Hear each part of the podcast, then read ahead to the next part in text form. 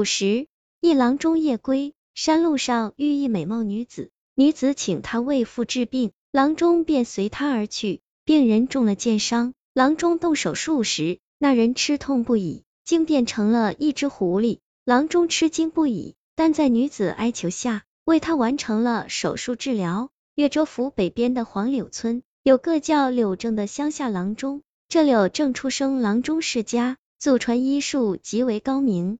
这一带几十里范围里的人，无人不知其大名。这天，柳郎中到邻镇一户人家出诊，看完病天已经黑了，但他并不习惯在别人家留宿，坚持要回家。那主人要送他，他也不用。告辞后，他跃而行，很快走上了山路。要翻过两座大山，步行二十几里路才到家。爬上一个山梁时，柳郎中发现前面路有个白裙女子。那女子一见他大喜，忙迎上来说：“郎中先生，我父亲受了重伤，生命垂危，我在此等候许久了，望先生随我去救治。”小女子感激不尽。这女子柳郎中并不认识，但他听说病情危急，便连忙让女子带路。那女子带着他往山里行走数里，来到一个十分荒凉的小山谷。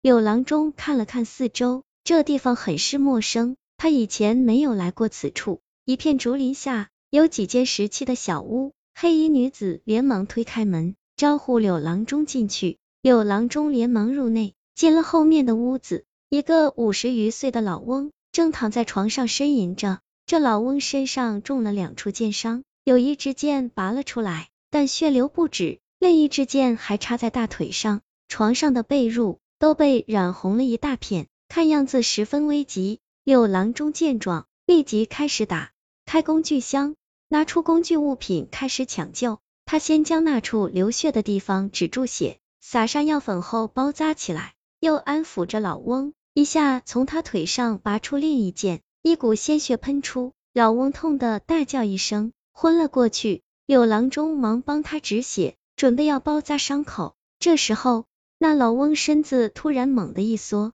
一下变成了一只巨大的狐狸，柳郎中一惊，吓得退后两步。他看着老翁和前面的女子，神色不定。这老翁是个狐妖，女子忙一下跪在地上，哀求他相救。柳郎中惊吓之后，想起自己毕竟是一个郎中，就算是妖，现在已经救到一半，还是尽力而为吧。他继续上前，帮那狐狸伤处止血，并细心的包扎起来。手术完后。柳郎中又开了药方，并留下了一些随身带着的对疗伤有用的药材后，就辞别女子回家。那女子千恩万谢，将他送了屋外。屋侧有一条弯曲的小路通向前方。女子说：“先生顺此路往前走几里，就到大路上，你就会认得路了。我父亲刚刚手术完，还要回去照顾一下。”柳郎中答应一声，慌忙往前走。他一口气跑到大路上，累得上气不接下气，见没有什么东西跟来，这才略微定了定神。柳郎中跌跌撞撞跑回家，全身冷汗湿透了，虽有些害怕，但他更多是惊奇，这是第一次遇到受伤的妖类，自己也算救了他，这些妖精总不会来伤害他吧？洗了澡，躺到床上，柳郎中才记起还没收酬金呢。不禁哑然一笑，沉沉睡去。此后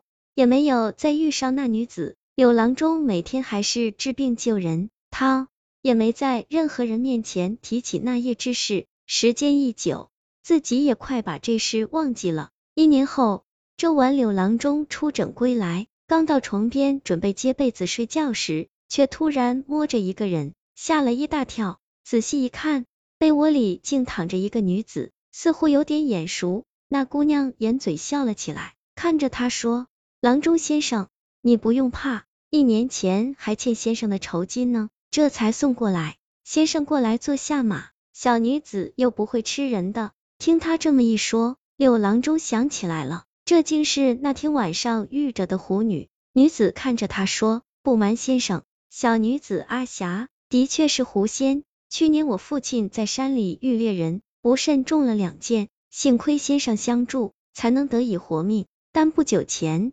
我父亲渡天劫时，倒在了劫雷之下。父亲临死前说：“你是个好人，让我一定要报恩。”阿霞说：“父亲死后，我现在无牵无挂，前来找到先生报恩。”阿霞一挥手，床上出现了三锭金子，每一锭都有拳头般大小。阿霞看着柳郎中说：“先生一是选择这些金子，二是选择我，选哪一样都可以的。”看着这美丽的狐仙，柳郎中心中一动。能得到这样漂亮的妻子，人生也无憾了啊！钱财这东西，生不带来，死不带去，够用就好，再多又有何意义呢？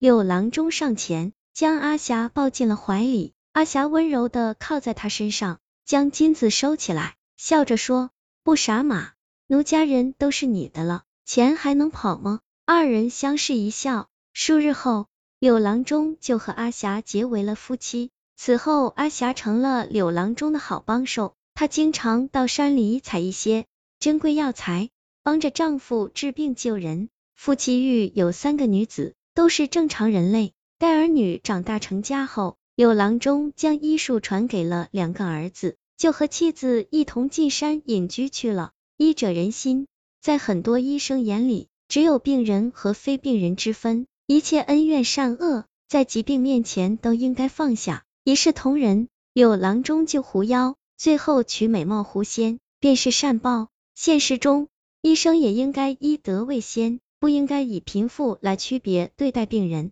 医生和患者之间，也需要更多地相互理解，才能让医患相处更加和谐。